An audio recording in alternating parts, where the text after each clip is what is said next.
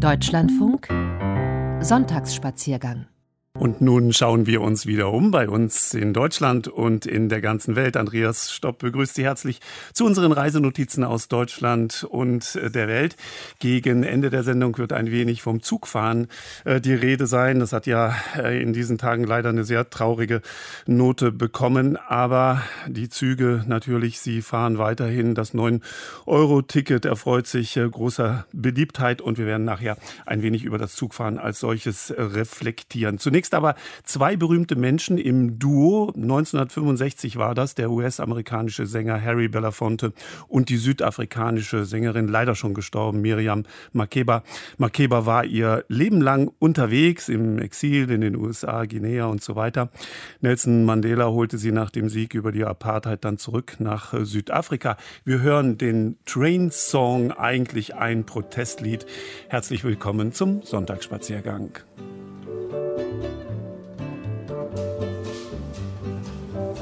when you kumbela, when you kekuseni, when you kumbela, we babu yandishia, when you kumbela, when you kekuseni, when you kumbela, we babu yandishia. Maria when you kubumbela when you kekuseni when you kubumbela bebabu yandishiya juku juku juku juku juku yandishiya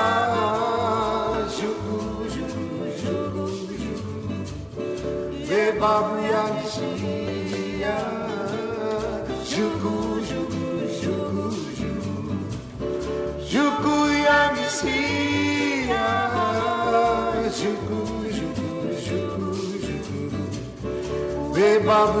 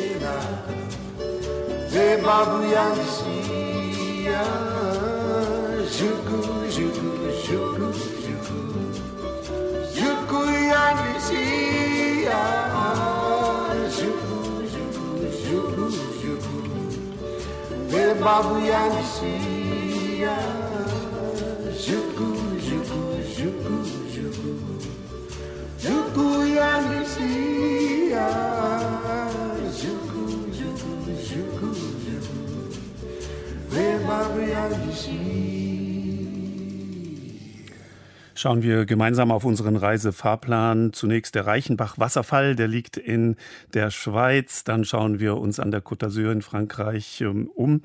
Ein Spaziergang durch Jena um 1800, ein Königreich der Philosophie. Das war die Stadt Jena damals. Das äh, biete ich Ihnen gerne an. Und dann äh, versuchen wir zum Iseo-See nach Oberitalien zu schalten. Kollegin Christiana Coletti ist dort. Sie weiß noch nicht, dass wir mit ihr sprechen wollen. Aber ich weiß, äh, dass sie dort schaut, was sechs Jahre nach Christo, Sie erinnern sich, der Verhüllungskünstler, was sechs Jahre nach Christo dort am Iseo-See von seiner Aktion übrig geblieben ist. Wir werden das, während Sie unseren Beiträgen zuhören, regeln. Dann gibt es noch eine Speisenwagen-Reminiszenz. Das war ja eine Innovation der 60er Jahre. Und wir beschäftigen uns äh, ein wenig, wie schwierig es sein kann, mit Nobelkarossen auf die Insel Sylt zu fahren und vor allen Dingen dann dort weiterzukommen, wenn das Auto womöglich mal einen Defekt hat. Heute gibt es musikalische Kostproben aus der ganzen Welt. Diese hier möchte ich Ihnen nicht vorenthalten. Nara Sirato, das ist eine Gruppe vom Volk der Are Are auf den Salomonen, also im Südpazifik. Äh, die leben im Eintracht mit der Natur und hier ein Lied, das beim Paddeln auf dem Meer oder Fluss gesungen und gespielt wird, auf verschiedenen großen Panflöten. Die Panflötenkunst hat die Gruppe Narasirato reisen lassen, vom Dorf im Regenwald zu großen Festivals in der ganzen Welt. Yeah.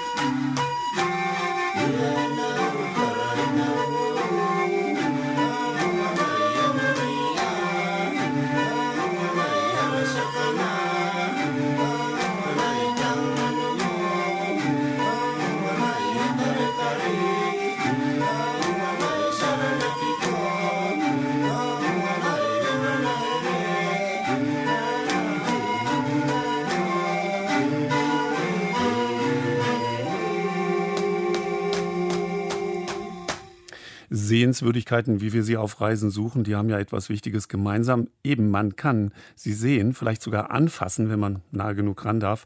Es gibt aber auch solche Sehenswürdigkeiten, die man nicht sehen kann. Wir setzen unsere Reihe fort, die sich damit beschäftigt. Ja, man kann sie nicht sehen, aber man würde sie gerne sehen. Beispielsweise eine Spur von Sherlock Holmes am Reichenbach-Wasserfall in der Schweiz. Auch Dinge, die man nicht sehen kann, können begeistern. Denken Sie nur an den Film Tanz der Vampire. Der Schüler des Vampirforschers Professor Abronsius, Alfred, erzählt darin seinem Lehrer, dass er tatsächlich neben einem Vampir vor einem Spiegel gesessen habe. Im Spiegel sei nur er, Alfred, zu sehen gewesen, denn Vampire spiegeln sich nicht. Der Professor ist begeistert. Ich würde was drum geben, das zu sehen. Ja, aber man sieht gar nichts. In der nördlichen Schweiz, gelegen etwa in der Mitte eines Dreiecks zwischen Bern, Luzern und Grindelwald bei dem Ort Meiringen, liegt der Reichenbach-Wasserfall. Der ist gut zu sehen und sehenswert ist er auch. Eigentlich sind es drei Wasserfälle, in denen der Reichenbach hier zu Tal stürzt, um dann in die Aare zu münden. Der eindrucksvollste Teil ist der oberste. Er ist etwa 120 Meter hoch und seine Wassernebel sind vor allem nach der Schneeschmelze oder auch bei Föhn weithin sichtbar. Es gibt viele Besucher, die sich das auch aus nächster Nähe ansehen wollen. Schon 1899 wurde für die eine Seilbahn gebaut. Nur genau genommen kommen viele nicht wegen der Wassernebel hierher, sondern wegen Sherlock Holmes, der hier zu Tode gekommen ist. So zumindest ist es in der Kurzgeschichte Das letzte Problem oder Sein letzter Fall nachzulesen, die Sir Arthur Conan Doyle 1893, also sechs Jahre vor dem Bau der Seilbahn, veröffentlicht hatte. Darin schildert Dr. Watson, der Freund und Vertraute des Meisterdetektivs, wie und warum dieser fern der Heimat gestorben ist. Mit schwerem Herzen greife ich zur Feder, um den hervorragenden Geistesgaben meines Freundes Holmes für alle Zeiten das letzte Denkmal zu setzen. Ich hatte mir vorgenommen, den Vorfall, der vor zwei Jahren eine Lücke in mein Leben gerissen hat, welche ich heute noch in fast ungeschwächtem Maße empfinde, nicht einer Darstellung zu unterziehen. Die jüngst erschienenen Briefe des Oberst James Moriarty haben mir jedoch die Feder in die Hand gedrückt und mir keine andere Wahl gelassen, lassen, als von dem Hergang der Sache eine öffentliche Darlegung zu geben. Besagter Oberst Moriarty war nämlich der Bruder von Professor Moriarty, ein Verbrecher, der mit seiner Bande schon seit langem London in Angst und Schrecken versetzt hatte. Holmes gelingt es zwar, alle Mitglieder dieser Bande dingfest zu machen, nur eben Moriarty nicht. Er ist der Napoleon des Verbrechens, Watson. Die Hälfte aller Verbrechen in dieser Weltstadt überhaupt und nahezu alle diejenigen, die unentdeckt bleiben, sind von ihm ins Werk gesetzt. Er ist ein Genie, ein Philosoph, ein Denker. Ich sage dir, Watson, in allem Ernste könnte ich über diesen Menschen triumphieren. Könnte ich die Menschheit von ihm befreien, so hätte ich das Bewusstsein, das höchste Ziel in meiner Laufbahn erreicht zu haben. Um zunächst einmal nicht selbst das Opfer dieses Moriarty zu werden, flieht Holmes mit seinem Freund Watson quer durch Europa bis nach Meiringen in die Schweiz, wobei er davon ausgeht, dass Moriarty ihnen folgt. Am 3. Mai erreichten wir das Dorf Meiringen, wo wir im englischen Hof abstiegen. Der Wirt Peter Steiler war ein verständiger Mann, der auch vortrefflich Englisch sprach. Auf seinen Rat brachen wir am 4. zusammen auf, um über die Höhen nach dem Weiler Rosenlaui zu gehen, wo wir übernachten wollten. Er hatte uns übrigens strengstens eingeschärft, hierbei die auf halber Höhe liegenden Reichenbachfälle zu besichtigen. Diese machen mit ihrer Umgebung einen wirklich grauenerregenden Eindruck. Der Bach, durch die schmelzenden Schneemassen geschwellt, stürzt in einen furchtbaren Abgrund, aus dem der Schaum emporwirbelt wie der Rauch aus einem brennenden Hause. Noch während Holmes und Watson das Naturwunder bestaunen, holt sie ein junger Bursche ein, der Dr. Watson einen Brief des Gastwirts Peter Steiler übergibt. Darin bittet der den Doktor, schnell zurückzukommen und sich um eine schwer erkrankte Engländerin zu kümmern, die ebenfalls im englischen Hof wohnt. Watson kehrt um. Holmes wollte, so sagte er, noch einige Zeit an dem Wasserfall verweilen und dann langsam über den Berg hinüber nach Rosenlaui wandern, wo ich ihn am Abend wieder treffen sollte. Im Weggehen sah ich noch, wie Holmes an die Felswand gelehnt, mit gekreuzten Armen dastand und in den Wasserfall hinabschaute. Es war nach des Schicksals willen das letzte Mal, dass ich ihn sah. Im englischen Hof weiß man nichts von einer kranken Engländerin und auch nichts von einem Burschen und einem Brief, den der überbringen sollte. Watson eilt zurück zum Wasserfall. Von Holmes keine Spur. Allerdings führen zwei Reihen Fußstapfen bis an den Rand des Wasserfalls. Kurz vor dem Abgrund sind Anzeichen eines Kampfes zu sehen. Es gibt aber keine einzige Fußspur wieder zurück. An einen Felsen gelehnt ist nur noch Holmes Wanderstock übrig. In dem versteckt findet Watson einen an ihn gerichteten Brief. Mein lieber Watson, im Begriff mit Professor Moriarty zu einer endgültigen Auseinandersetzung zu kommen, darf ich mich der frohen Hoffnung hingeben, dass es mir gelingen werde, seinem ferneren Treiben ein Ende zu setzen. Nur leider um einen Preis, der allen, die mir nahe stehen und besonders dir, mein lieber Watson, schmerzlich sein wird. Wie ich dir übrigens bereits erklärt habe, musste es mit meiner Tätigkeit unter allen Umständen zu einer entscheidenden Wendung kommen. Und der Abschluss, den dieselbe nunmehr findet, entspricht völlig meinen Wünschen. Mit diesen Wünschen ist gemeint, der böse Moriarty ist erledigt. Allerdings zu einem einkalkulierten höchstmöglichen Preis, dem selbstlosen Tod des Sherlock Holmes, der Moriarty, der Holmes umbringen wollte, mit sich in den furchtbaren Abgrund gezogen hat mit dieser Geschichte wollte Sir Arthur Conan Doyle der Holmes-Reihe ein Ende setzen. Er hatte nämlich keine Zeit und auch keine Lust mehr, ständig neue Detektivgeschichten zu verfassen. Nicht einmal die Mutter des Schriftstellers, eine begeisterte Sherlock Holmes-Leserin, konnte ihren Sohn von seinem Entschluss abbringen. Die große Popularität die Holmes inzwischen erlangt hatte, führte zu einer öffentlichen Trauer um ihn. Angeblich sollen sich die Menschen in London schwarze Schleifen um den Oberarm gebunden haben. Und zahlreiche enttäuschte Leser des The Strand Magazines, in dem die Geschichten regelmäßig erschienen waren, kündigten ihr Abonnement. Dem Reichenbachfall in der Schweiz und der Region drumherum hat das zu jeder Menge zusätzlicher Besucher verholfen, alle auf den Spuren von Sherlock Holmes. Die sind vor allem im Sherlock Holmes Museum in Meiringen zu finden, das hier vor rund 30 Jahren zum 100. Todestag des Meisters eröffnet wurde. Zu sehen ist hier das rekonstruierte Wohnzimmer von Sherlock Holmes und Dr. Watson aus der Baker Street 221b in London. Der verschollene Holmes allerdings wurde hier und auch am Wasserfall bislang nicht gesichtet, weder tot noch lebendig. Ja, Sie haben richtig gehört, lebendig, denn in der späteren Geschichtensammlung Die Rückkehr des Sherlock Holmes verrät Sir Arthur Conan Doyle die Details der Ereignisse am Wasserfall. Danach ist nur der böse Moriarty ums Leben gekommen, Holmes nicht. Der hielt sich aber, nachdem er den Bösewicht ins Jenseits befördert hatte, aus Sicherheitsgründen noch eine Weile versteckt um danach viele weitere Jahre seiner Arbeit als geniale Spürnase nachzugehen. Tot oder doch lebendig? Für den Besucheransturm am Reichenbachfall macht das keinen Unterschied. À l'escalier C, bloc 21, j'habite un très chouette appartement. Que mon père, si tout marche bien, aura payé en moins de 20 ans.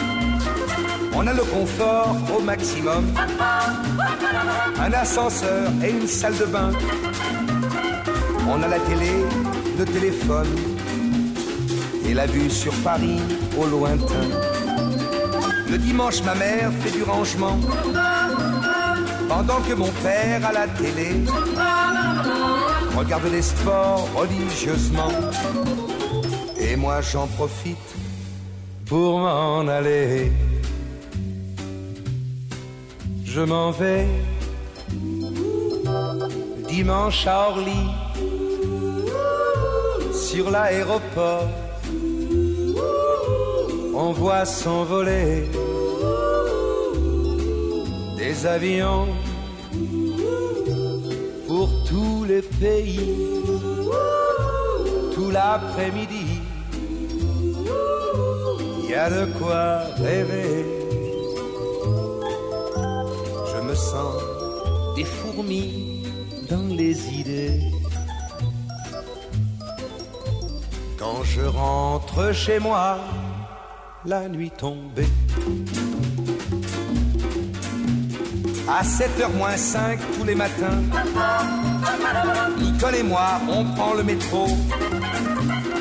Comme on dort encore, on ne se dit rien. Et chacun s'en va vers ses travaux. Quand le soir je retrouve mon lit, j'entends les Boeing chanter là-haut.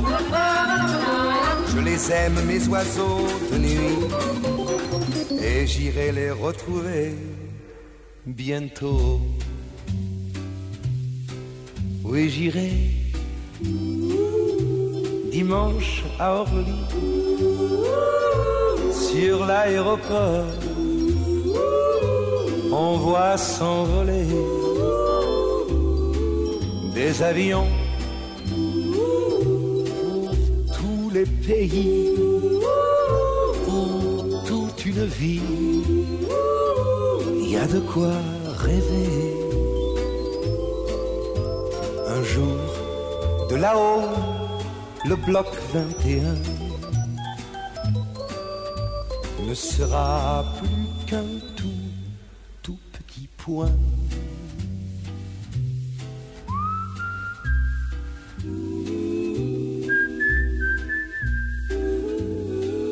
Départ à destination d'Amsterdam, Hambourg et Helsinki. Vol Finnair 854. Embarquement immédiat.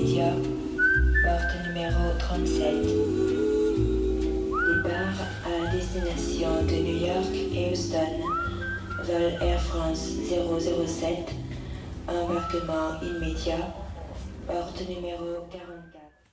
Fernweh im Sonntagsspaziergang. Bernd Geisen, der Autor unserer Reise, unserer Reihe Sehenswürdigkeiten, die man nicht sehen kann, gerade aus der Schweiz vom Reichenbach Wasserfall. Villenjachten, azurblaues Meer.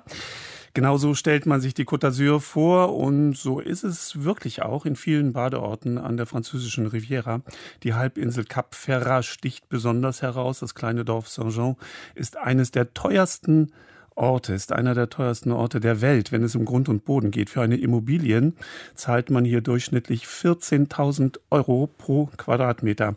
Ja, wer sich das nicht leisten kann, der kommt zum Spaziergang vorbei, wie Reporterin Marlene Thiele, die seit einem Auslandssemester in Nizza immer wieder in diese Region zurückkehrt. Dreimal pro Stunde fährt die Linie 15 von Nizza zum Cap Ferrat. Man nimmt den Bus am besten nicht zu früh, dann muss man nämlich stehen so wie ich jetzt, gemeinsam mit vielen Berufspendlern. Die hasten nach Ankunft in Saint-Jean-Cap-Ferrat in die teuren Hotels und Restaurants. Übrig bleibt ein junger rotblonder Mann mit einem Rucksack. Er schlendert Richtung Hafen. Salut, vous allez où? Je suis venu exprès ce matin pour m'asseoir ici. Trop bien. Et lire un livre ou bien n'importe quoi. Sami ist zu früh aufgestanden, nur um sich ein ruhiges Plätzchen am Cap Ferrat zu suchen, das Meer anzuschauen und ein Buch zu lesen. Ein paar Boote sind auch schon unterwegs. Die meisten liegen aber noch hier im Hafen. Große Yachten, kleine Yachten, hier ankert Geld. Die Sonne lässt das Meer glitzern, aber da ist eine Qualle. Ja, ich wollte eigentlich baden gehen, aber gut, wenn es eine gibt, dann sind die anderen auch nicht weit. Aber mit den Füßen ins Wasser, das geht schon. Ich glaube, ich mache das auf dem Weg. Das Wasser hier ist mir zu dreckig. Zwei Wanderwege führen rund ums Cap Ferrat. Man ist zwei bis zweieinhalb Stunden unterwegs. Vielleicht hat Sami Lust, mich zu begleiten. Tu as pas envie de faire le chemin de Cap Ferrat avec moi? Tu peux faire un tour, c'est deux heures. Peu de sport. Let's go. Wir starten mit dem Chemin de Saint-Hospice, dem kürzeren Weg um den östlichen Teil des Kaps. Vom Dorfzentrum folgt man der Straße wenige Meter. Dann führt eine Treppe hinab zum Strand, vorbei am Restaurant Paloma Beach. Chef Frédéric und sein Team machen sich bereit für die Gäste, die zum Déjeuner vorbeikommen. Fred, Bah là, on est dans une, une des plus belles baies de- du monde. Donc il y a tous les étrangers qui viennent. euh, wir sind hier in einer der schönsten Buchten der Welt. Die meisten Ausländer, die jetzt hier sind, haben Zweitwohnsitze und leben für eine Weile hier. Von Juli bis September ist es richtig voll. Le tourisme, c'est plein à craquer, plein à craquer. Saint-Jean-Cap-Ferrat hat rund 1500 Einwohner. Mit den Touristen im Sommer verdreifacht sich diese Zahl. Seinen Charme als ehemaliges Fischerdorf behält sich der Ort zwischen Nizza und Monaco trotzdem bei. Der Morgen hier gehört vor allem den Sportlern und den Gassigängern. Und jetzt gerade auch den beiden Parisern Gabi und Hélène. On fait une balade. Et comme le matin, c'est ensoleillé ici, donc on est venu ici. On a un, appartement. euh, Mes parents habitaient Nice. Oui, donc on a un euh, appartement à on a Nice. gardé l'appartement, donc on vient en Donc vacances. on vient régulièrement. On est des Euh, Parisiens. On habite à Ah Paris ouais. maintenant, oui. Gabi und Hélène haben eine Wohnung in Nizza geerbt und kommen regelmäßig aus Paris, um ein bisschen Sonne abzukriegen. Dieser Lifestyle hat Tradition. Saisonbesucher kommen schon seit über 100 Jahren, damals vor allem im Winter, denn während es im Norden trüb und kalt wird, bleibt das Wetter an der Côte d'Azur angenehm. Zu den berühmtesten Gästen gehörten Picasso, Romy Schneider und Charlie Chaplin. Der belgische König Leopold II. ließ sich gleich die riesige Villa Les Serres bauen, in der er sich regelmäßig mit seiner Mätresse traf. Im Ersten Weltkrieg wurde hier ein Lazarett für belgische Soldaten eingerichtet. 90 von ihnen finden ihre letzte Ruhe auf dem Militärfriedhof unterhalb der Kapelle Saint-Hospice, die nur einen kurzen Abstecher vom Küstenweg entfernt ist. Zwei Gärtner wässern die Pflanzen. Sie werden neugierig, als ich mein Mikrofon heraushole. Für welches Land ist die Reportage? Ich höre da einen leichten Akzent. Für Deutschland. Ah, wo genau? Ich wohne in München, aber die Reportage ist für ganz Deutschland. Ah, meine Frau kommt auch aus Bayern.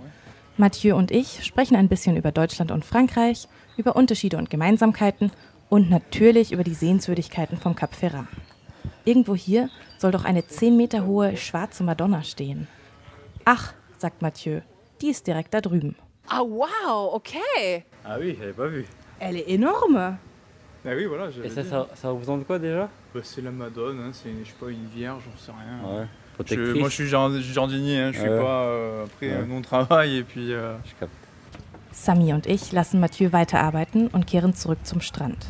Auch hier giftige Quallen. Ein paar Mutige gehen trotzdem baden. Und dann kommt ein Mann, fischt eine Qualle mit bloßen Händen aus dem Wasser und pfeffert sie weit weg ins Meer. Das mache ich gerne, wenn Touristen zugucken. Aber tut Ihnen das nicht weh?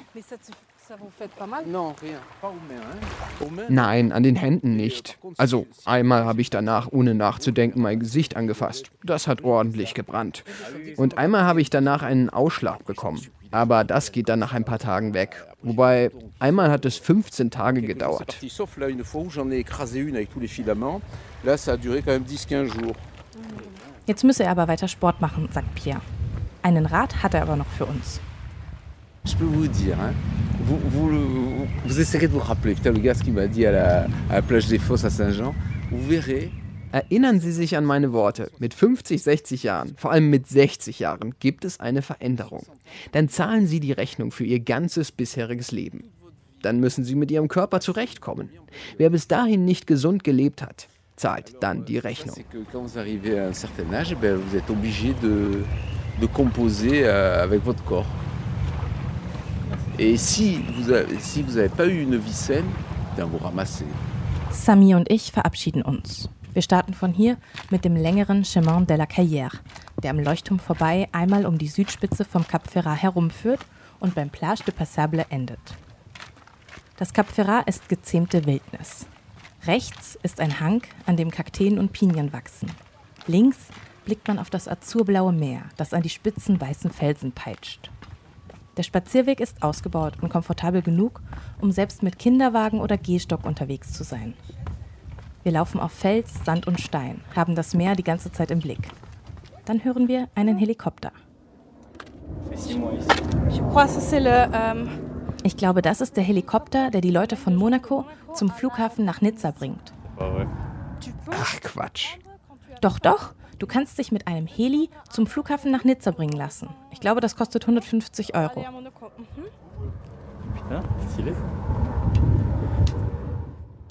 An der Côte d'Azur hat man Geld und zeigt es gerne. Bis auf den Weg und die Küste reihen sich am Cap Ferrat Privatgelände aneinander. Wir laufen an Mauern und Zäunen entlang und werden dabei regelmäßig von Kameras anvisiert. Hier und da blitzen herrschaftliche Villen hervor. Eine der beeindruckendsten ist die Villa Rothschild, gebaut 1905 bis 1912 von der Baronesse Beatrice Efrussi de Rothschild. Die rosafarbene Villa und die über sieben Hektar große Gartenanlage drumherum können besichtigt und auch gemietet werden. Sami und ich machen nach unserem Spaziergang aber erstmal Pause. Wir gehen zurück zum Hafen. Einige von den Yachten haben inzwischen abgelegt und dümpeln in der Bucht umher. Wir schauen ihnen zu und den glitzernden Wellen und den Möwen, die am Himmel kreisen. Das Leben ist gut hier an der Côte d'Azur. Marlene Thiele über Cap Ferrat. Merci, Marlene. Wir machen uns äh, in der Nachrichtenpause auf nach Jena. Empfohlen wird die Mitnahme des Walking Stick, des Gehstocks. Es ist sehr wichtig, immer einen Gehstock dabei zu haben. So wird gesungen. Bis gleich. Without my walking stick,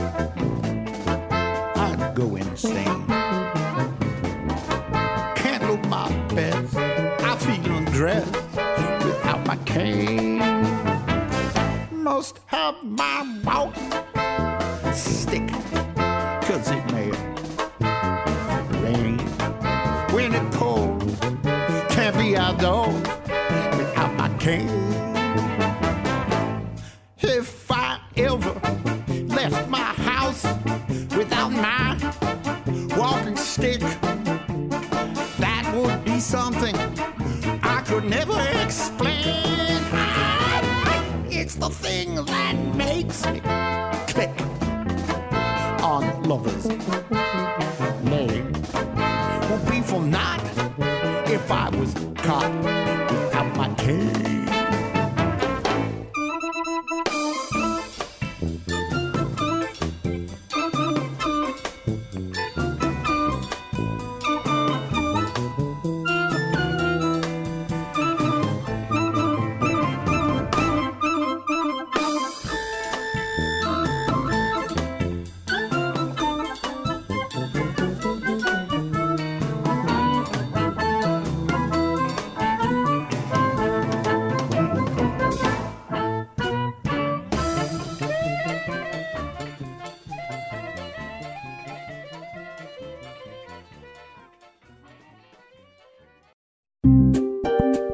Deutschlandfunk.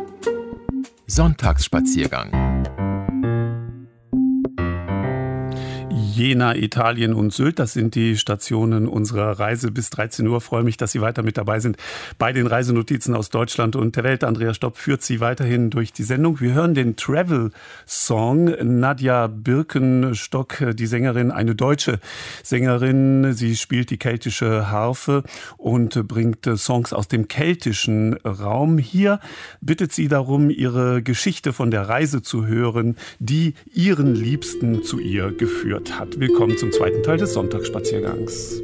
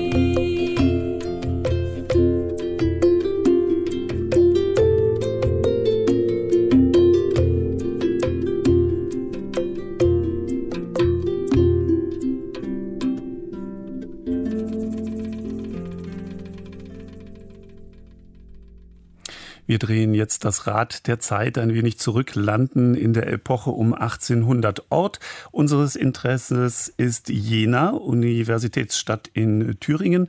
Und wir hören jetzt von Intellektuellen und von Geistesgrößen, die sich dort aufgehalten haben, sich dort haben inspirieren lassen oder auch umgekehrt dieses Jena prägten. Wen genau wir dort nun treffen und welche philosophischen Ideen dort geboren wurden, das hat Ulrike Sebert für uns zusammengestellt. Jena um 1800 ist eine ganz, ganz kleine Stadt. Also hier auf dem historischen Stadtplan von 1758 kann man die damalige Innenstadt sehen. Das sind 400 mal 500 Meter. Oder ein Zeitgenosse sagte damals, in einer starken Viertelstunde mit 2200 Schritten kann man Jena umgehen. Dominiert wurde die Stadt von den Studenten. Das waren 850 Studenten an der altehrwürdigen Jena Universität aus allen vier Fakultäten. Die schwirrten also hier auf diesen engen Raum. Ich betone das immer gerne, weil Jena ist um 1800 wie ein Romantikerfreund damals sagte 1798 der Sitz der geistigen Bestrebung Deutschlands. Und Caroline Schlegel, die Romantikerfrau, hat gesagt, ein Königreich der Philosophie. Aber später hat sie gesagt, und die größte Klatschbude auf Erden. Ute Fritsch kennt sich aus. Ich treffe die gebürtige Jenenserin und Germanistin aus Berlin, die Reisen ins Jena um 1800 anbietet, auf dem Marktplatz schwer bepackt mit einer Tasche voller Bücher und einem historischen Stadtplan. Erstmal war Jena schon ab 1789 in Deutschland bekannt als ein Ort, wo kantische Philosophie gelehrt wurde. Kant war selber nicht hier, aber es gab einen Professor Schmidt, der hat diesen Aufklärungsgedanken von Kant sehr in den Mittelpunkt seiner Vorlesungen gesetzt. Und da strömten dann schon aus allen Landesteilen von Deutschland die Studenten hierher. Und ganz besonders dann ab 1789, weil Friedrich Schiller als Professor der Geschichte berufen wurde und als der Freiheitsdichter natürlich in aller Munde war. Kein Ort in Deutschland würde mir das sein, was Jena und seine Nachbarschaft mir ist.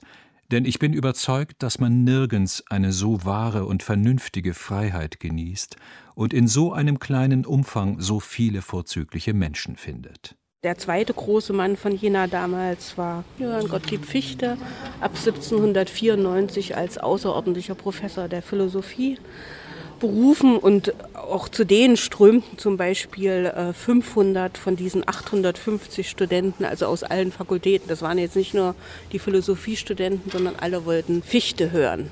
Also 1789 bis 1803 war so diese Hochzeit der literarischen, philosophischen Gedanken hier.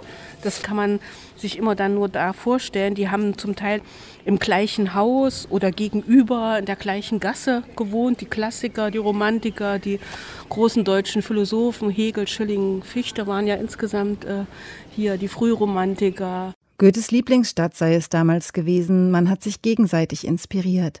Goethe und Schiller gründeten in Jena 1794 ihren lebenslangen Freundschaftsbund mit 150 Schritten von Haus zu Haus.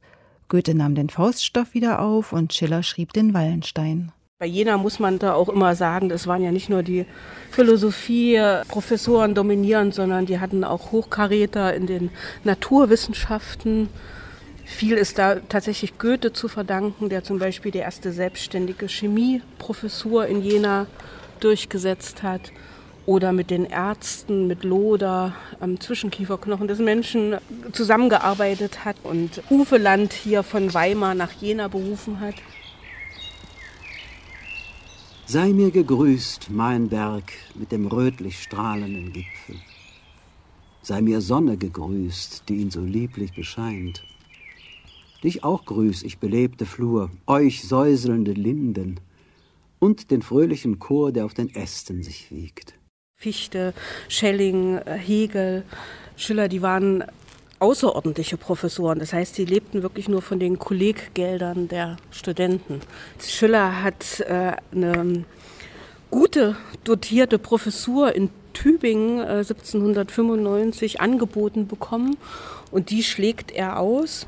Er bleibt dann noch bis 1799 in Jena, eher dann ähm, nach Weimar wechselt, um in der Nähe von Goethe und dem Weimarer Theater vor allen Dingen äh, zu sein. Aber die zehn Jahre waren die, die wichtigsten Jahre. Ruhige Bläue dich auch, die unermesslich sich ausgießt um das braune Gebirg, über den grünenden Wald, auch um mich, der endlich entflohen des Zimmers Gefängnis und im engen Gespräch freudig sich rettet zu dir. Schiller beschreibt in seinem Gedicht Der Spaziergang den Jensich im Abendsonnenschein. Neben all der geistigen Größe der Stadt genoss man auch die umgebende Natur, die Saale, die Auen und Berge. Auch Caroline und Wilhelm Schlegel waren begeistert und zogen das kleine Jena sogar eine Auswanderung nach Amerika vor. Ute Fritsch zitiert aus ihren Büchern, benennt Jahreszahlen, zeigt historische Aufnahmen der Häuser, die nicht mehr stehen, und erzählt Geschichte und Anekdoten beim Besuch der Geistesgrößen. Also jetzt gehen wir nochmal den Lieblingsweg von äh, Friedrich Holderlin durch Jena damals. Äh, der hat zwei Idole permanent besucht. Schiller, wo er schreibt, er hat ihn mit großer väterlicher Güte überhäuft. Da war er fast äh, täglich in diesem Haus, das wir jetzt hinter uns lassen, zu Gast. Und dann ist er eben auch gerne zu Fichte gegangen. Und das war damals übrigens äh, ganz normal, dass die außerordentlichen Professoren in ihren Wohnhäusern die Vorlesung hielten. Da hat er über die Grundlage der gesamten Wissenschaftslehre eine Vorlesung besucht. Fichte ist jetzt die Seele von Jena. Ein Mann von solcher Energie und Tiefe des Geistes kenne ich sonst nicht. Ich höre ihn alle Tage. So, jetzt stehen wir vor Fichtes Wohnhaus. Das irritiert jetzt vielleicht den normalen Touristen, weil dieses Haus ist eigentlich nur als Romantikerhaus bekannt und das ist falsch. Also Fichte wurde 1794 als 32-Jähriger nach Jena berufen. Damit war er übrigens der älteste Professor unter den Außerordentlichen. Das muss man auch immer betonen. Das sind wahnsinnig junge Leute, die damals den Geist der Stadt bestimmen. Der Schelling war mit 23 Jahren der jüngste außerordentliche Professor der Philosophie und äh, Fichte eben der älteste mit 32 Jahren. Und der schlug wie eine Bombe damals in Jena ein. Also die Studenten strömten vor allen Dingen äh, zu seiner Vorlesung über die Bestimmung des Gelehrten.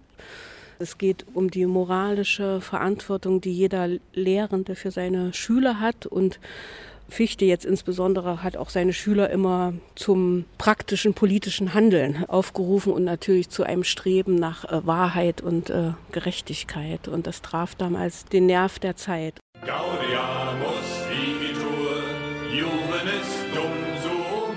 Damit alle Studenten die Möglichkeit hatten, zu ihm zu den Vorlesungen zu kommen, hat er sie kurzerhand auf Sonntagvormittag verlegt. Und das fanden die Theologen natürlich nicht so ganz toll. Dann hat er in seinen eigenen Vorlesungen gegen die damaligen Studentenorden gewettert, dass die zum sittlichen Verfall der Studentenschaft mit trügen und hat es geschafft, dass sich ein Studentenorden auch selber aufgelöst hat. Das zog aber dann den Hass der anderen Studenten nach sich und deshalb haben die ihm hier regelmäßig die Fensterscheiben dann eingeschmissen.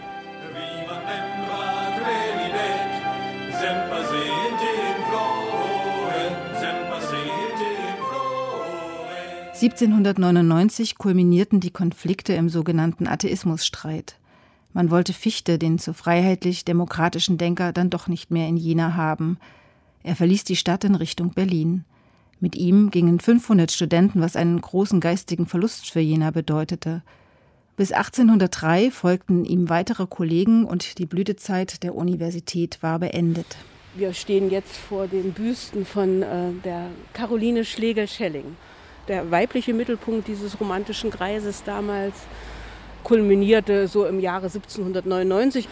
Das war die damalige Frau von August Wilhelm Schlegel, den wir hier sehen, und sein Bruder, der kam zwei Jahre später dann nach Jena nach. Das war äh, Friedrich Schlegel, der war der Lebensgefährte von Dorothea Veit. Das war die Tochter von Moses Mendelssohn aus Berlin, gerade frisch geschieden. Und die vier waren der Kern des romantischen Kreises.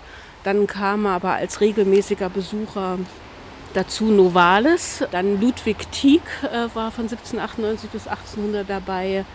Der norwegische Mineraloge Henrik Stevens, der Physiker Ritter. Also diesen romantischen Kreis hat ja auch ausgezeichnet, dass äh, es neben den Philosophen und Geisteswissenschaftlern auch die Naturwissenschaftler ein hohes Ansehen hatten. Ich lebe auch hier recht vergnügt und werde alle Tage klüger und geschickter. Wer es aber bei diesen und mit diesen Menschen auch nicht werden wollte, müsste von Stein und Eisen sein. Ein solches ewiges Konzert von Witz und Poesie und Kunst und Wissenschaft, wie mich hier umgibt, kann einem die übrige Welt und besonders das, was die übrige Welt Freuden nennt, vergessen machen. Nachdem wir Fichte besucht haben, laufen wir mit wenigen Schritten zurück in die Innenstadt. An der Stadtkirche vorbei, über den großen Eichplatz mit dem markanten Jentauer. 159 Meter hoch, entstanden als Forschungsneubau für den VEB Carl Zeiss Jena nach den Plänen des DDR-Stararchitekten Hermann Henselmann. In zylindrischer Bauweise eines Okulars. Es sollte einem Fernrohr gleichen. Obwohl im Krieg schon stark zerstört, musste 1972 ein intaktes Wohnquartier dem Turmneubau weichen. Ute Fritsch zeigt nach links zur Leutragasse, wo die Romantiker einst wohnten, und wir gehen zur Johannesstraße, auf der rechten Seite noch erhalten mit dem Johannistor. Links davor gab es hier so ein großes Wohngebäude. Da hat der Professor Reinhold damals gewohnt und gelehrt und der war verantwortlich, dass ähm, Schiller nach Jena das erste Mal 1787 eingeladen wurde und der hatte in seinem Wohnhaus eben auch einen Vorlesungssaal. Das sollte später nämlich Schiller eigentlich in diesem Gebäude seine Antrittsvorlesung halten. Und dann konnte das aus bestimmten Gründen äh, nicht dort stattfinden. Und dann gab es einen ganz großen Tumult hier, die ganze Johannesstraße hinunter. Die Jener Bevölkerung dachte, Feuer wäre ausgebrochen. Und dann hat Schiller woanders gelesen. Mit dem Titel Was heißt und zu welchem Ende studiert man Universalgeschichte? Und da macht er einerseits ein Unterschied zwischen einem Brotgelehrten, der nur in seinem Fach äh, ganz schnell studiert, um die neuesten Erkenntnisse da aufzunehmen. Und der andere ist der philosophische Kopf, der seiner Selbstbildung willen studiert, der also aus allen Fächern das Neueste mitnimmt, der auch politisch der Erweiterung seiner Gedanken äh, sehr wohlgesonnen ist. Den ganz alten Teil der Stadt, die Jenagasse hinter uns lassend, überqueren wir den vielbefahrenen Fürstengraben, um in die Zwärzen Vorstadt zu gelangen. Hier stehen wir jetzt vor einem damals sehr wichtigen gesellschaftlich-kulturellen Mittelpunkt der Stadt Jena um 1800. Das ist das sogenannte Frommannsche Haus. Gehörte dem Buchhändler und Verleger Frommann. Und der hat hier oben, was wir jetzt gerade sehen, in dem mittleren Gebäude im zweiten Stock, hat er den sogenannten Blauen Salon geführt. Da kamen um 1800 also ganz, ganz viele äh, Geistesgrößen bei ihm zusammen. Also Goethe war da ganz oft äh, zu Besuch, Hegel, äh, Jean Paul war auch einmal hier, dann der Arzt Hufeland und der Jurist Hufeland und viele, viele andere. Also hier gibt es ein paar Gedenktafeln links, aber das war eben so äh, einer der wichtigsten Zentren der Salonkultur in Jena um 1800. Dort vernahm er, Ottilie habe sich eingeschlossen, sie schreibe. Seine Ungeduld vermehrte sich mit jedem Augenblicke. Er ging in dem großen Saale auf und ab, versuchte allerlei, und nichts vermochte seine Aufmerksamkeit zu fesseln. Sie wünschte er zu sehen, allein zu sehen, ehe noch Charlotte mit dem Hauptmann zurückkäme. Endlich trat sie herein, glänzend von Liebenswürdigkeit. Das Gefühl, etwas für den Freund getan zu haben, hatte ihr ganzes Wesen über sich selbst gehoben. Die junge Pflegetochter der Frommanns, Mietchen Herzlieb, wurde zum Vorbild der Ottilie in Goethes Wahlverwandtschaften. 1806, gerade verheiratet, schrieb der 60-jährige Dichter verliebte Sonette. Auch andere Zeitgenossen verfielen ihre Anmut und Jugend. Jetzt fliegen wir um die Ecke gleich zum heutigen Institut für Philosophie. Ein Haus, wo wir hier ganz, ganz viele Gedenktafeln sehen, die für Hölderlin, die ist durch meine Forschung dahin gekommen. Hier ganz links außen die Gedenktafel für Friedrich Schiller. Das äh, mittlere Gebäude hier war nämlich der zweite Wohnort von Schiller in Jena. Und hier hat er konkret die ästhetische Schrift über Anmut und Würde geschrieben. Auf seine Einladung ist der junge Wilhelm von Humboldt von Berlin nach Jena gekommen und dem hat er das Quartier vermittelt. Also da gibt es da die Gedenktafel Wilhelm von Humboldt und die hier genau über den Eingangsbereich, das äh, ist Hölderlin gewidmet. Ute Fritsch könnte noch Stunden weiter erzählen über Hölderlin und all die anderen im Jena um 1800, ohne dass es einem langweilig dabei wird. Während wir in die Innenstadt zurückspazieren, sagt sie zum Abschied über ihre Heimatstadt. Jena ist nach wie vor eine sehr lebendige, äh, junge Universitätsstadt mit viel verschiedenen Einflüssen. Also wir haben ja neben der Universität natürlich auch äh, Schott äh, und Zeiss und Jen Optik, also viel Industrie, also immer so eine Mischung der Intelligenzen. Das macht diese Dynamik und den Geist von Jena aus. Aber es ist natürlich jetzt nicht mehr so eine Ballung von äh, Geist auf kleinen Raum wie damals um 1800 gewesen, aber immer noch äh, ein sehr fortschrittlicher, liberaler Geist, den Jena auszeichnet.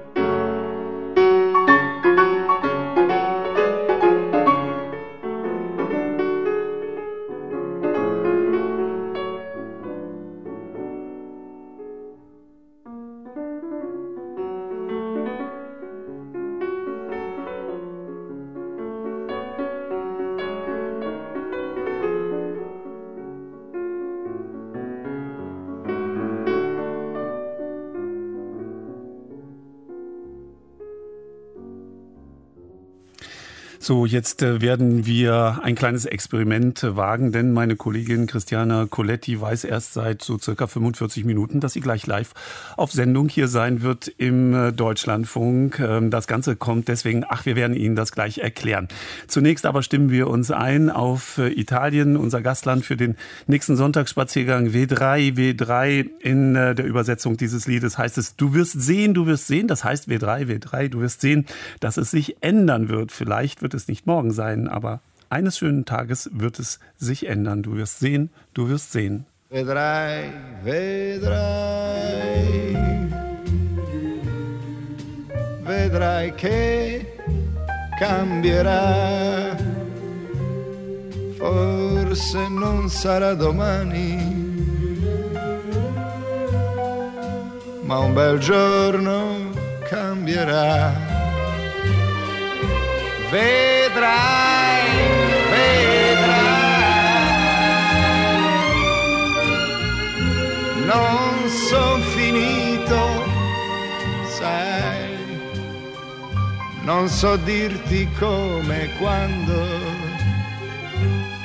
ma vedrai che cambierà. Preferirei sapere che piangi, che mi rimproveri di averti delusa e non vederti sempre così dolce, accettare da me tutto quello che viene, mi fa disperare il pensiero di te e di me che non so darti di più. Vedrai, vedrai, vedrai che cambierà. Forse non sarà domani ma un bel giorno cambierà. Vedrai, vedrai,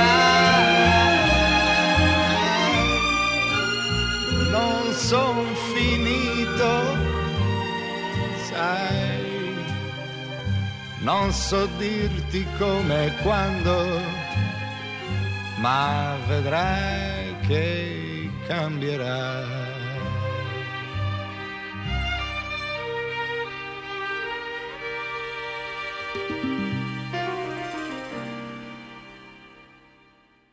Für die italienischen Momente in unserer Sendung sorgt Christiana Coletti. Buongiorno. Christiana, haben wir Sie nicht zu sehr überrascht? Nein, ich freue mich sehr. Buongiorno. Jetzt müssen wir erstmal lüften, äh, wo Sie sind und weshalb Sie dort sind. Wir haben Sie vor ein paar Wochen aus Umbrien gehört. Sie haben Ihre Heimat besucht, auch von dort ähm, äh, berichtet und äh, haben sich nach Norden jetzt aufgemacht Richtung Gardasee, sind aber nicht am Gardasee gelandet. Ja, im Moment ist der Gardasee ein bisschen tick zu voll und deswegen konnte ich keinen freien Platz für mich finden. Aber ich freue mich umso mehr, weil ich durfte deswegen wieder zum Iseosee kommen, auch in Norditalien. Und das ist genau das, was uns interessiert, der Iseosee. Denn man muss zurückblättern, es kann doch nicht wahr sein, sechs Jahre, sechs Jahre ist es her. Sie haben für uns im Programm berichtet, auch im ZDF, über Christo und seine Installation dort. So ist es. Ja, genau. Das vielleicht äh, hören, äh, erinnern Sie sich um die Hörer und Hörerinnen auch. Das waren diese schwimmende Stege, kilometerlange Wege auf dem Wasser, worauf man laufen konnte. Und das war ein unglaubliches Werk, wunderbar. Jetzt sind seit sechs Jahren äh, vorbei. Sagen wir mal im Ort würde ich sagen sechs Jahre nach Christus. Und äh, die Stimmung am kleinen Ort ist eine ganz andere. Als ich hier war, das letzte Mal waren Tausende um, äh, von Menschen um mich herum, die warteten mehr oder weniger geduldig auf die Piers zu laufen. Und jetzt ist ruhig, still, trotz Wo langes Wochenende. Heute ist Sonntag, kein Mensch um mich herum. ist unglaublich schön und die und jetzt erst merke ich die Schönheit der Natur, weil ich vorher natürlich auch selbst, auch beruflich natürlich, aber weil die Stimmung so war, konzentriert auf das Werk, auf die Aufregung und viele Menschen und so weiter. Und äh, als ich vor dem Wochenende hierher kam, ah, spürte ich den Duft von äh, wilden Jasmin, von Feigenbäumen. Das Wasser plätschert so sanft und ich hatte das Gefühl, so wie in einer Wiege zu sein und fühlte mich wirklich willkommen, auch weil hier keine Hektik herrscht und die Menschen sind relativ ruhig und das macht glücklich. Ja, insofern ist diese, wie soll man sagen, diese kleine Schwester des Gardasees, der Iseo-See, dann auch wirklich noch ein Besuch ähm, wert. Sieht man denn noch was von dieser Installation der Floating Piers? Ja, das Einzige, was man sehen kann, ist natürlich große Plakate, die die Gemeinden hier gehängt haben, sowohl in Sulzano wie auch auf Monte Isola, die Berginsel, die große Insel des Sees, die damals mit einbezogen war mit dem Werk äh, große Plakate, einige zum Teil schon verblichen und ich sehe die Touristen, wie die Plakaten schauen und gucken zum See und versuchen sich vorzustellen, wie es damals wohl war, auf dem Wasser zu laufen. Natürlich ist nichts mehr da. Ich zitiere den Autor, den Kollegen vom ersten Beitrag, eine Sehenswürdigkeit, die man nicht mehr sehen kann. ja, genau, da hätten wir schon das zweite Beispiel in der heutigen Sendung. Haben, haben, denn, haben denn die Menschen dort, wie soll ich sagen, touristisch was, was draus gemacht aus diesem gewaltigen Run, der ja auf den Iseo-See dann losgegangen ist? Ja, natürlich. Also auch äh, allein aus dem Grund, dass damals äh, diese Großinstallation, die Bilder und Informationen um die Welt gingen. Viele haben äh, erst damals davon erfahren, 2016, dass es überhaupt den Iseosee gibt. Und jetzt haben sie das für sich auch entdeckt. Und äh, es ist schon gestiegen, es hat sich weiterentwickelt, der Tourismus hier. Gestern sagte mir eine Gastwirtin, ja, ungefähr so 20 Prozent mehr Touristen so. Aber an dem Wochenende ist auch im Sommer an dem Wochenende lebendiger, aber während der Woche soll es ruhiger sein. Aber sie haben was gelernt. Trotzdem muss ich sagen, ich habe mit dem mit denen gesprochen, die mei damals meistens unter touristischen Gesichtspunkten von der Sache profitieren konnten, geredet.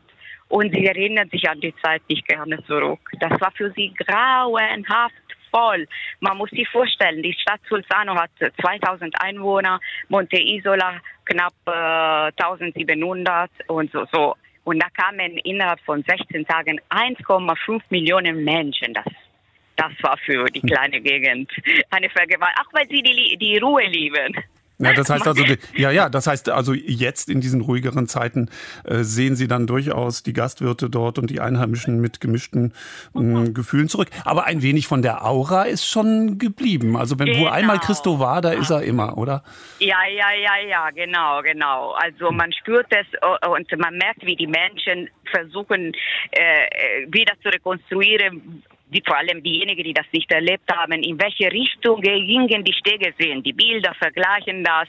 Gestern kam es ein paar aus Belgien, die ich auf der Insel äh, kennengelernt habe. Sie suchten das Werk von Christo, weil die Plakate weisen darauf hin, dass das Event vielleicht noch da ist.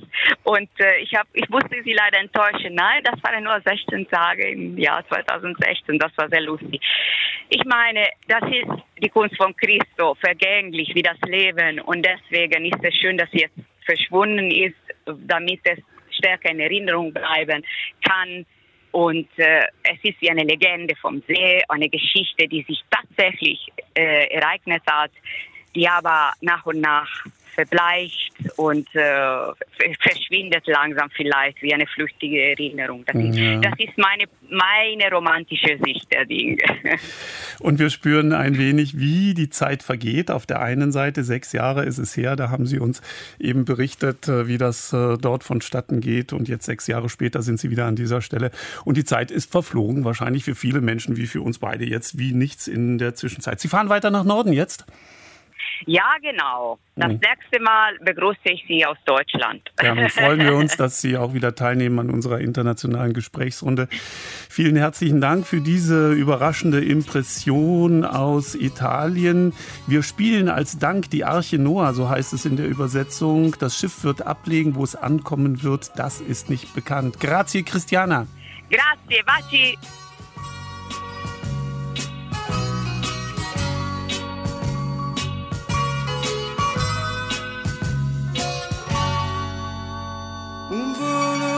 Gabbiani telecomandati e una spiaggia di conchiglie morte. Nella notte una stella d'acciaio confonde il marinaio. Strisce bianche nel cielo azzurro per incantare e far sognare i bambini. La luna è piena di bandiere senza vento che fatica essere uomini. Partirà, la nave partirà, dove arriverà? Questo non si sa, sarà come l'arca di Noè, il cane, il gatto, io Un toro è disteso sulla sabbia, il suo cuore perde kerosene. A ogni curva un cavallo dilatta, distrugge il cavaliere. Terra e mare, polvere bianca, una città si è perduta nel deserto. La casa è vuota, non aspetta più nessuno che fatica essere uomini. Partirà, la nave partirà, dove arriverà? Questo non si sa, sarà come l'arca di Noè, il cane, il gatto,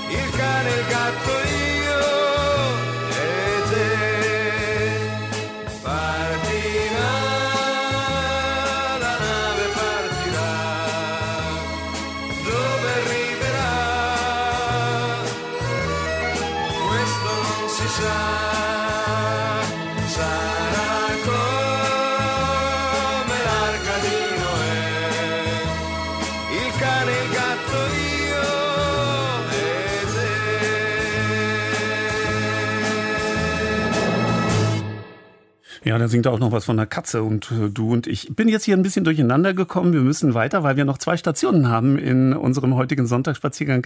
Meine Kollegin Nadja Satter hat mal in Archiven ein wenig äh, gewühlt und ein paar historische O-Töne sozusagen zusammengestellt. Es geht um das Zugfahren in den 60er Jahren und damals gab es eine Innovation und das war der Speisewagen. Bitte sehr.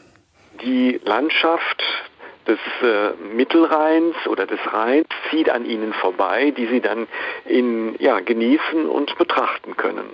Schon als kleiner Junge hat Klaus Tessmann das Eisenbahnfahren geliebt. Aber damals, in den 60er Jahren, war es ihm nicht so vergönnt. Als Junge vom Bauernhof musste immer ein Elternteil auf dem Hof bleiben. Die Reisen waren dennoch etwas ganz Besonderes für ihn.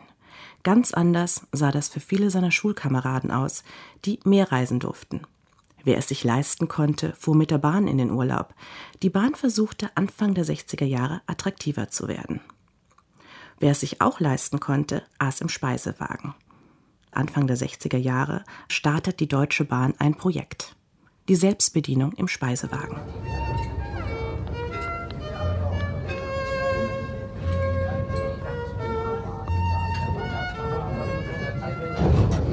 Seien Sie in Zukunft vorsichtig, wenn Sie in einen Speisewagen einsteigen. Es könnte sein, dass Sie arbeiten müssen. So beginnt Reporter Ernst Ludwig Freisewinkel im Jahr 1962 einen WDR-Fernsehbericht.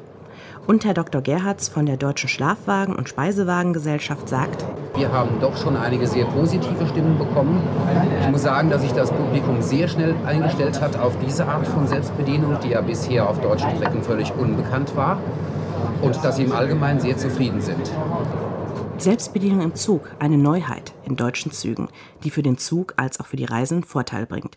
Die Eisenbahn spart Personal und die Reisenden sparen 30 Pfennig bei einem Essen von 2 Mark. Eine absolute Neuheit im Jahr 1962, die sich allerdings nicht durchgesetzt hat. Die Idee war schlicht.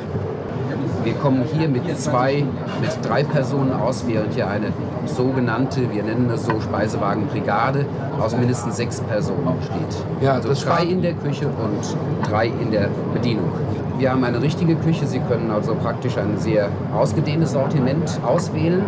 Äh, Die Küche hat einige besondere Vorteile, die bisher noch nicht in den Speisewagenküchen äh, eingebaut waren. Das ist in erster Linie einmal eine Tiefkühltruhe, die es also ermöglicht, in Zukunft, und zwar schon in absehbarer Zeit, äh, Tiefkühlgerichte zu lagern und sie dann zum Zweiten auf einen eigens dafür hergerichteten Herd aufzutauen. Und was wurde aus Klaus Tessmann? Der 65-jährige Rentner lebt in Brühl bei Köln und hat sich einen Kindheitstraum verwirklicht.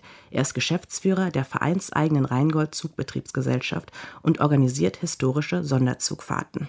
Es strahlt eine gewisse Atmosphäre aus und ja, Gemütlichkeit, Gediegenheit. Man speist, nimmt das ein oder andere Getränk zu sich, also das hat schon einen gewissen Charme.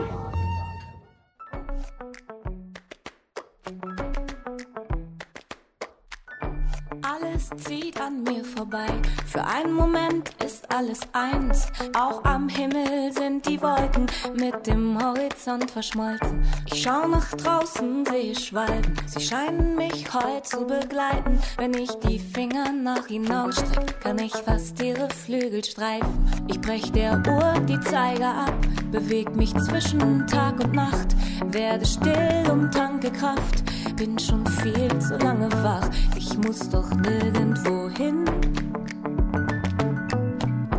Nur um irgendwo zu sein. Alles hält an, kann alles warten, bis ich morgen wiederkomm. Ich klinke mich aus, lasse mich treiben, lehn mich zurück, schick die Gedanken auf Reisen.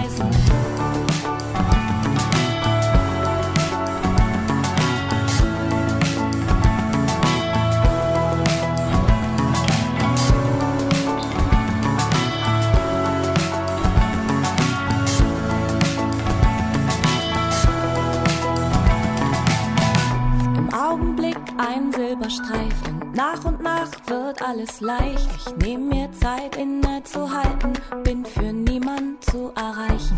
Impressionen stehen in Schlange, ein Kommen und Gehen in meinem Kopf. Ich versuch an mich zu denken, merke dann, ich denke doch. Mit meinen Fingern fahre ich durch die Landschaft im Gesicht, spür mir nach und finde mich. Meine Züge sammeln sich, ich muss doch nirgendwo hin. Nur um irgendwo zu sein. Alles hält an, kann alles warten, bis ich morgen wieder komm. Ich klinke mich aus, lasse mich treiben, lehn mich zurück, schick die Gedanken auf Reisen.